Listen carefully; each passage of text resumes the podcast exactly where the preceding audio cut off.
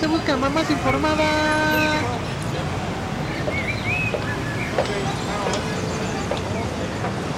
Pau, ¿eres tú? Hola, Chis, ¿cómo estás? Hace mucho que no te veo. Ay, muy bien, ¿y tú? ¿Qué Adivina qué. Soy mamá. Ay, yo también. ¿Cómo te va? Bien, pero está muy cansado. ¿Quieres platicar? Sí, ¿vamos por un café? Va, Vamos. escúchenos.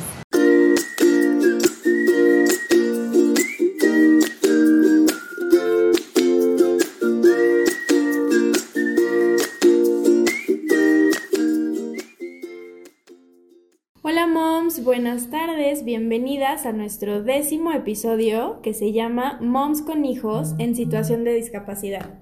Yo soy Pau Y yo soy Gis. y tenemos una invitada especial que se llama... Amira. Bienvenida a mí. Bienvenida, nos da mucho gusto que estés el día de hoy con nosotras. Oye, y cuéntanos un poquito, eh, bueno, obviamente eres nuestra invitada porque eh, tienes un hijito con esta situación de discapacidad. Entonces, Sí. cuéntanos un poquito tu historia. Tengo un hijo que hoy tiene 8 años, se llama Santiago, que yo le digo Sant. Eh, él nació con síndrome de Golden Heart, que es un síndrome que afecta cráneo, mandíbula y evidentemente no, bueno, tuve todo mi, mi- mi proceso de embarazo con, con ginecólogo normal, nunca nadie se dio cuenta. Hasta el día que nació supe que estaba muy enfermo porque estu- estuvo muy crítico, él estuvo tres meses en un hospital. Entonces hasta que cumplió tres meses lo dieron de alta y en realidad lo dieron de alta solamente para que estuviera conmigo unos pocos días y después se supone que iba a fallecer, cosa que no pasó. Hoy tenemos ocho años juntos y vamos muy bien, pero dentro de este síndrome eh, existen varios grados. El grado de él eh, no es tan grave, pero tampoco es ligero. Él no tiene orejas, nada, ni siquiera conducto, entonces solamente tiene unos pequeños lóbulos, pero en realidad no le funcionan para que pueda escuchar. O sea, es como por fuera, nada más. Ajá, exacto. Solamente tiene los lóbulos como por fuera, pero no escucha como tal eh, por los oídos, porque no tiene oído, tiene solamente, no tiene el canal, tiene el oído interno, pero no está completamente desarrollado. Tiene más afectado el lado izquierdo que el derecho y él más o menos eh, escucha como a un 20 y un 30% de lo que escuchan las personas normales. Entonces, además de eso, pues tiene eh, mala mandíbula, por lo cual no habla del todo bien, tampoco se puede alimentar del todo bien porque su mandíbula es muy pequeñita, la, la mandíbula de abajo es muy pequeñita, entonces le cuesta mucho trabajo eh, masticar, hablar, deglutir. Entonces, eh, creo que ha sido complicado con él porque tiene una discapacidad visible, pero no tan visible. Claro. Entonces, eh, las personas a veces no entienden que puede ser muy complicado eh, tener un niño así, sobre todo ya está en una edad en la que le cuesta trabajo que lo vean. O sea, Ya es como más consciente de sí mismo. ¿no? exactamente, porque hay personas que, sobre todo adultos, que tienen miradas lascivas. Entonces, eh, le cuesta un poco de trabajo. Hoy en día él lleva 15 cirugías. Escucha, porque tiene un aparato especial para escuchar. Y creo que ese es su mayor reto, en el que tiene que demostrarle a las personas que no conviven con él que sí escucha, aunque no tenga orejas. Ok. Wow. Y todos estos años, ¿cómo lo has vivido? O sea, cuando te dieron el diagnóstico, ¿qué fue lo que pensaste? ¿Cómo has buscado ayuda? O sea, platícanos un poco más a fondo en la sociedad en la que vimos, que es una sociedad en la cual no tenemos educación para personas en situaciones de discapacidad, personas diferentes, que cómo lo has vivido, qué es lo que, o sea, antes de que tú llegaras a este mundo, por supuesto que no conocías nada de esto, ¿no? Y qué has aprendido, cómo, cómo te has conectado con personas que pasan algo similar a, a lo tuyo como mamá. Platícanos un poco de eso. Pues me costó mucho trabajo asimilar que tenía un hijo con una discapacidad porque es algo que ninguna mamá esperamos ni queremos. Claro. Entonces, eh, todo fue muy rápido. Yo estaba muy pequeña de edad. Tenía 20 años cuando Santiago nació.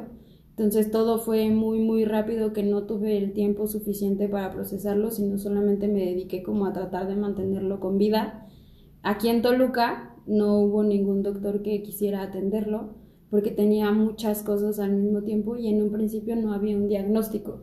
Eso fue con el paso del tiempo, ya que nos vio una genetista y por medio de un examen de cariotipos fue que descubrimos el síndrome porque tampoco daban con que tenía. Entonces también es una lucha como mamá de buscar ¿Qué un tiene? doctor Que te den dé un nombre y un apellido para cerrar paz mental, ¿no? Sí, pero también entiendo que no existe la apertura suficiente social para poder eh, recibir una noticia de esta magnitud en donde, para empezar, el síndrome que él tiene no es común. Los síndromes más comunes Eso te iba a decir, sí. son los síndromes, por ejemplo, de Down, Sí, en donde síndrome de Down, claro. Que- y ya no haces preguntas, Ujú. porque Claro. ya está como más socialmente conocido. Sí. Ujú.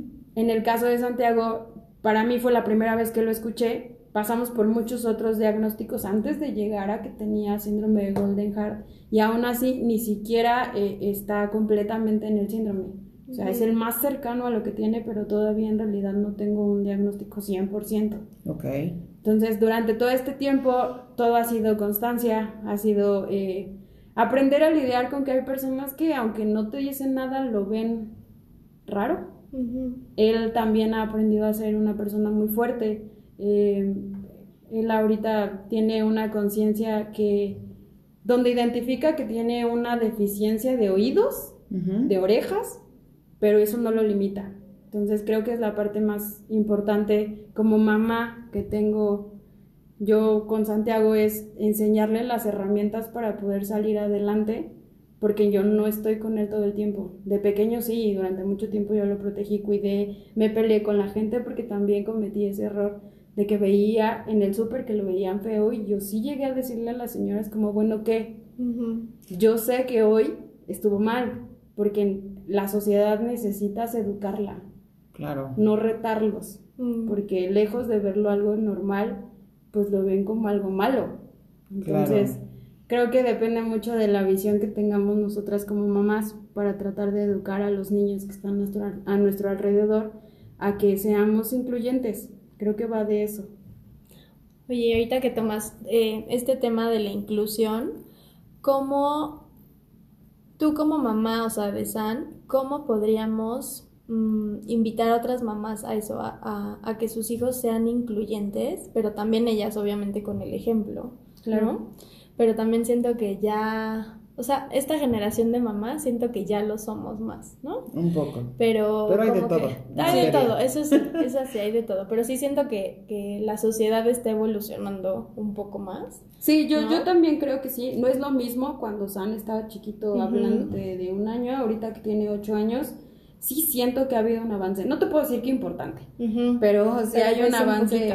poquito a poquito. Yo creo que la parte importante como mamás, porque hoy que tengo otro hijo, Ujú. que tengo otro bebé de tres meses, entiendo que también es hablar mucho con él. Digo yo porque lo tengo en casa, pero en realidad creo que cualquier persona puede sentarse y hablar con sus hijos y decirles que hay personas que tienen discapacidades y no por eso hay que tratarlos diferente. Todo lo contrario, tratarlos igual que todos los demás niños porque son igual que todos los demás niños solamente con alguna... Al final todos somos diferentes. Claro, Exacto. así como O sea, es tenemos eso. diferente color de ojos, diferente color de cabello, color de piel, pues también hay personas que van a tener diferente forma de orejitas, diferente forma de nariz, diferente, no sé, lo que quieras, Sí, bracitos, enseñarles piernas. esa tolerancia. Aparte ahorita como que creo que ahí hay muchísimas herramientas, hay muchos libros, Sí. muchos cuentos, videos, películas, ¿no? Sí, De hablar sobre ese tema. También creo que radica en que eh, los niños por sí solos no discriminan. Los niños por sí solos Aprenden. no son groseros. Totalmente. Exactamente. Aprenden de nosotros. Exactamente. Entonces yo al, al paso de los años he entendido que cuando un niño es grosero y, y lastima con sus palabras a mi hijo, no hago más. O sea, la verdad es que no intento ni pelearme con el niño, ni mucho menos con los papás, porque entiendo que seguramente si el niño se comporta de esa forma es porque los papás lo educaron o lo fueron guiando para que sea así. De esa manera, sí. Entonces yo lo único que puedo pedirle como a las demás personas es que eh, pues sean un poco más tolerantes, porque también con San el hecho de que no habla bien a veces se desesperan porque no lo entienden. Entonces creo que también va mucho de la empatía, porque San hace un esfuerzo grande, entonces cuando alguien no le entiende, lo puede repetir y repetir, pero si la persona está cerrada, decir, no, no te entiendo, bye. Ujú. O sea, también él lo recibe. Entonces creo que va mucho de la empatía, de que los niños entiendan. Los niños no son malos, los niños no discriminan, los niños no lastiman, los niños no dicen malas palabras por herir. Muchas veces le han preguntado a San qué tiene, pero no agresivos, o sea, sino como Sí, una como duda porque real. es muy directo. Los niños Exacto, son sí, muy así como, ah, ¿qué pasa? ¿No? Sí, sí, sí, sí, los niños no tienen filtros y Santiago ya lo tiene como muy trabajado en donde les explica. En algún momento le ha explicado Isabela qué es lo que tiene, Sí. el aparatito que utiliza. Es que a Isabel le gusta mucho agarrar sus ore... bueno, sus lóbulos, lo agarra o su aparato se lo se lo jala. Al principio se le queda viendo mucho, pero ahorita como que ya, Ajá, ya lo aceptó que es así. Pero sí, San le explicaba eso. Y eso está muy lindo. Sí, La verdad. porque siento que es un trabajo de casa el decirle a San, no te cierres, porque él cree que todo el mundo se le queda viendo. Yo le explico que no es que todo el mundo se le quede viendo, que probablemente están viendo que tiene unos ojos muy bonitos y Santiago en Ay. automático piensa que le están viendo En que no tiene orejas. Claro. Entonces yo desde casa pues hago mi chamba explicándole que no es así, que probablemente le están viendo la playera que está padrísima y le gustó al niño y ya. O sea, no todo tiene que ser precisamente su discapacidad, porque yo no quiero que se identifique como el niño que no tiene orejas. Claro, Claro. Que tiene otras cualidades. Exacto, y aparte también a él lo estás enseñando a ser tolerante con los demás, sí, ¿no? justo. O sea, también va de ambas partes, creo. Ay, ok. Pues yo de lo poco que conozco a San, te puedo decir a mí que transmite una alegría y una energía increíble tu hijo. Es un ser de luz. Yo agradezco mucho a la vida que llegara a mis manos, porque tengo la apertura eh, mental para poder aceptar Claro. todo lo que está al lado de él y todo lo que lleva, porque todas las mamás que tenemos hijos con alguna discapacidad tenemos una lucha tanto interna Sí, claro. como externa como social. Oh, Entonces, sí. No es fácil, pero agradezco mucho que San llegara conmigo porque es un niño increíble. Ya sé, suena como mamá cuervo. Yo sé, estoy muy consciente, pero es un niño muy bonito y es un niño que, que llegó, justo llegó a mi vida a enseñarme muchas cosas, a, a dejar de llorar por miniedades, porque creo que no entiendes la dimensión de lo que cada persona vive. O sea, para mí era muy fácil llorar por cualquier cosa hasta que vi lo que realmente es, pues tener un sufrimiento físico. Ujú. Y con él aplica mucho el esto me Valoras duele más todo. a mí Claro. que a ti. Y, y, y con San, después de 15 cirugías, unas más graves que otras, él ya también pasó por un cáncer. Cuando tenía 3 años tuvo un episodio ahí de cáncer y la salvamos súper rápido y, y, y hoy lo pienso y digo, ¿cómo pudimos hacer tanto? O sea, claramente no lo hice sola, o sea, sí sola porque el papá no, nunca figuró como tal, pero eh, siempre tuve mucho apoyo de mis papás, de mis amigos, de las personas cercanas y al menos San llegó como a todos mis círculos cercanos a hacerlos cambiar en el punto en el que ya no lo ven de una forma agresiva o, o a- nos enseña como a vivir el día a día feliz y disfrutarlo porque él tampoco sabe cuánto tiempo va a estar aquí, ni yo tampoco sé. Y los médicos tampoco nos dan como una esperanza de vida muy larga, pero no lo sé, también me decían que se iba a morir en tres meses Sí, y no ha claro, pasado. y no pasó. Entonces, hoy agradezco mucho que esté en mi vida, me enseña mucho, enseña mucho a la gente que está a nuestro alrededor. Sí. A Isabela le ha enseñado a, a- a, pues, a identificar que hay personas que están un poco diferentes, pero no está mal. El ser diferente no está mal. Eso, Exacto, justo me eso, encanta. eso es a lo que quería llegar, sí. Oye, ¿y mm, cómo ha vivido también esta parte, eh, pues psicológica, por así decirlo? O sea, Las- la parte como- psicológica porque es cognitivamente, des- para decirlo, no tiene absolutamente No, nada. o sea, él es listísimo, entiende todo, va súper bien, pero obviamente la parte del oído supongo que sí le afecta, y el habla le afecta un poco a la lectoescritura, por así decirlo. Pues hoy está en tercero de primaria, tenemos muchos problemas con la escritura, la verdad. Pero, pero, es normal para lo que tiene. pero va en una escuela normal. Exacto.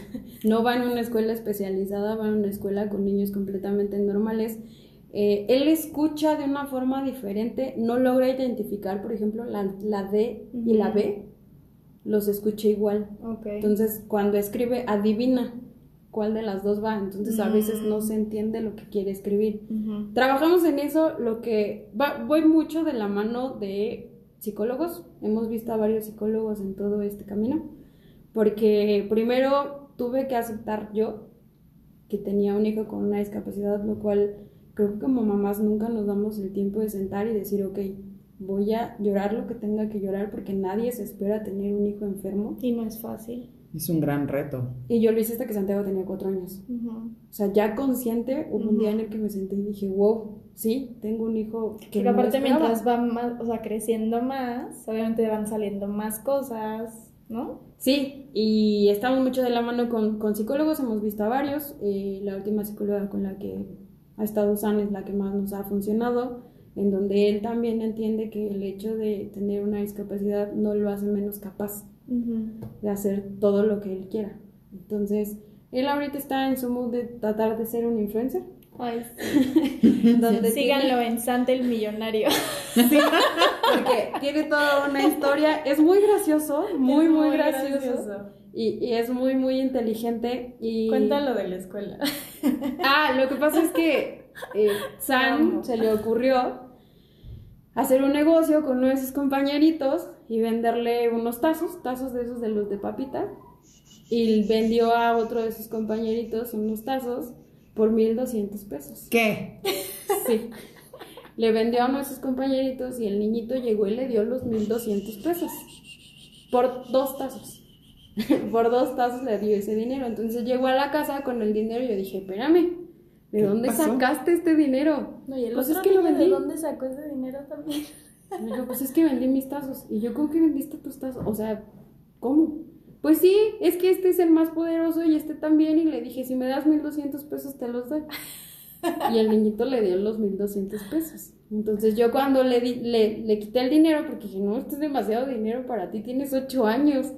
Entonces hablé con la mamá y la verdad es que no resultó muy bien el asunto con la mamá, porque la mamá se indignó muchísimo y me dijo que eh, había checado la alcancía del niño y le faltaba más de ese dinero, así como asegurando que yo Sí, que te estabas robando. quedando con una parte de que yo Ah. me estaba quedando con una parte. Entonces, la acción buena que quisimos hacer, porque bien se pudo haber quedado Santiago con ese dinero y Sí, no decir claro. nada, pues no resultó tan buena. Eh, pues no quedó en tus manos. Ajá, entonces ya que empezó toda esta parte de, de- de escuela en casa, eh, mi hijo se conecta por Zoom y ves que puedes poner ahí como pues, tu user. Ajá. Entonces a Santiago se le hizo muy gracioso ponerle Santi el millonario.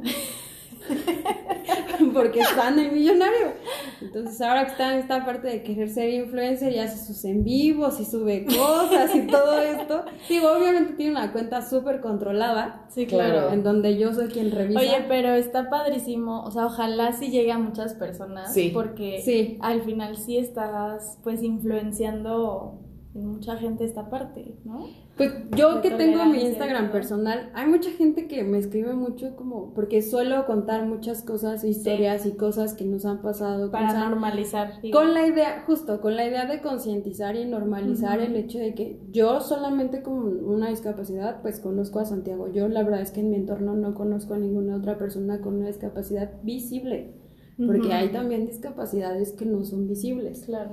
Entonces, en mi entorno solamente conozco a San, utilizo las redes sociales para poder eh, incluir a las demás personas y que entiendan un poco. La verdad es que también me han llegado mensajes muy bonitos de gente donde me dice como, wow, a mí está padrísimo que nos compartas como lo que es vivir con un niño que, que pues es un poquito más complicada su vida, tampoco es tanto, es un niño bastante bueno, soy muy feliz con él, somos muy felices de estar con él, lo amamos y aparte es muy ocurrente. Dicen, Sí, es muy divertido.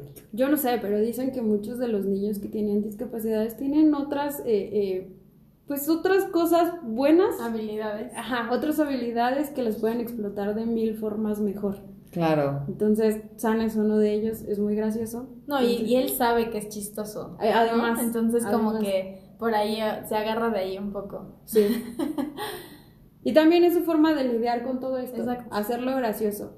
Entonces, de hecho, si lo buscan en Instagram, él puso su, su descripción, en donde creo que, si no mal recuerdo, dice como, no tengo orejas, pero sí te escucho. Entonces, yo ya que lo escucho y que digo, ok, él ya lo tiene consciente, pero sabe y también se defiende no siendo agresivo. Porque también es eso, educar a los niños a defenderte sin tener que ser agresivo, sin golpear, sin irte a malas palabras, ni mucho Claro. menos. Y es algo en lo que trabajo con él. Ay, Ay, te qué los padre. admiro tanto. Felicidades, la verdad. sí ¿Qué es lo que a ti, a mí, te gustaría que le quede a la gente, o sea, ¿cómo, ¿cuál es el primer paso que tenemos que hacer con nuestros hijos para enseñarlos a ser incluyentes? Creo que para empezar, como seres humanos, ser empáticos. O sea, tanto mamá como hijos, pero creo que todo empieza desde tu mamá, mamá. claro. Si tu mamá eres empático con las demás personas, le puedes enseñar con hechos a tus hijos lo que es la empatía. Eso por primer lado. Por el otro lado también es, eh, a mí me super caga que pobreten a Santiago. Que digan como, ay, pobrecito, ¿ya lo viste? Es como, ¿por? ¿Por qué lo pobretean cuando ni siquiera tienen idea de todo lo que ha pasado? Claro. Creo que es una persona muy fuerte, él y todas las personas con una discapacidad que viven con ella. Y creo que en general a las personas que tienen discapacidad no les gusta, Exacto. ¿no? Que les quite. Bueno, a nadie, a nadie le gusta que lo pobre- pobretees. Sí, No. entonces O creo sea- que para empezar, entre la empatía y el dejar de decir pobrecito, Ajá. puedes avanzar mucho. Creo que esa es la parte principal, el dejar de, de- de decir, ay, velo, es que está chiquito, o excluirlo porque tiene algo, porque se ve flaquito, porque qué tal que no te escucha, qué tal que esto. También el suponer, creo que hacemos mucho eso, no Claro. sabemos. No tenemos idea Exacto. y y- suponemos y nos imaginamos realidades Es que que, ni no al está caso. normalizado.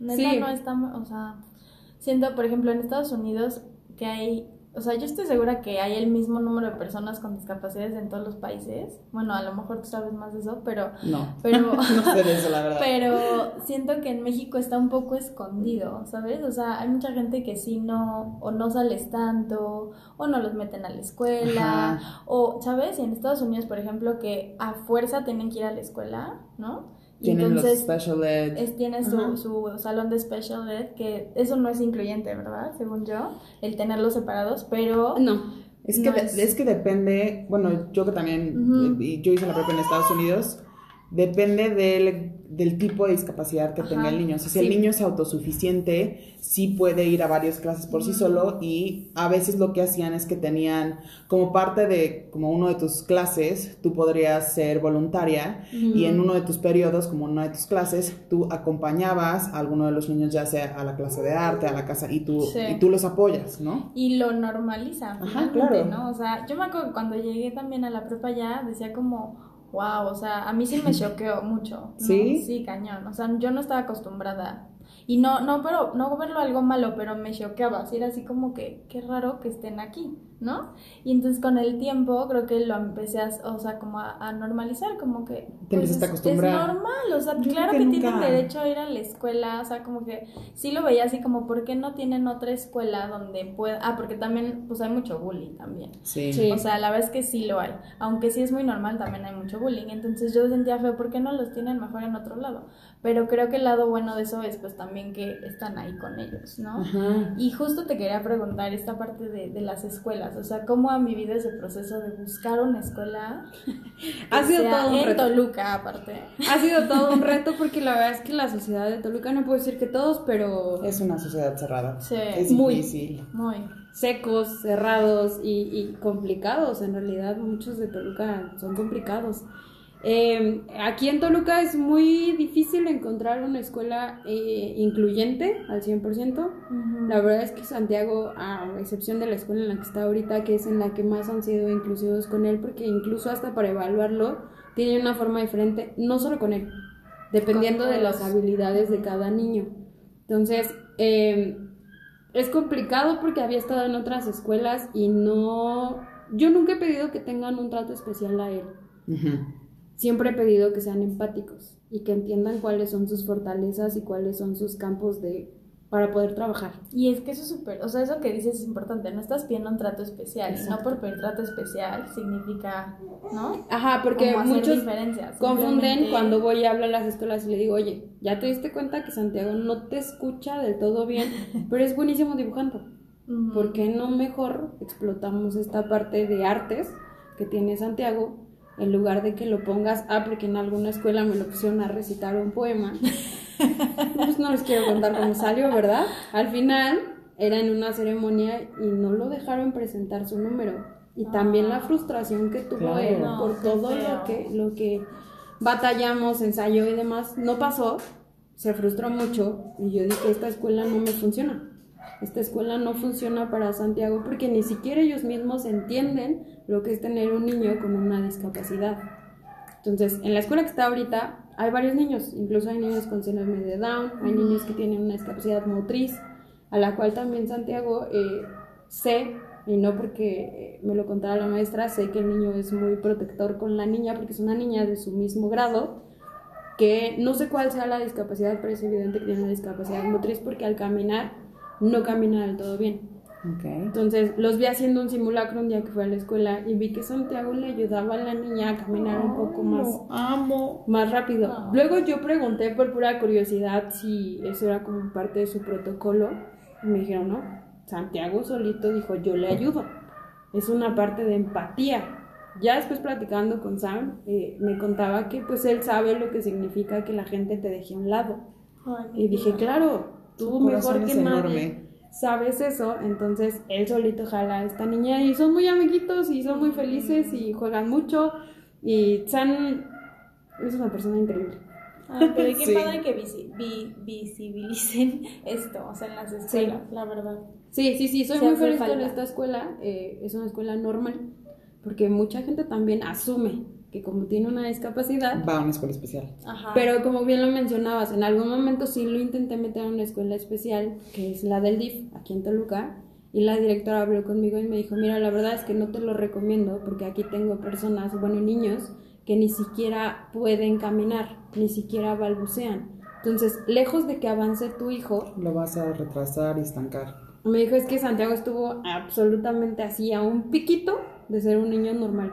O sea, no tiene ninguna otra cosa más que la parte de auditiva.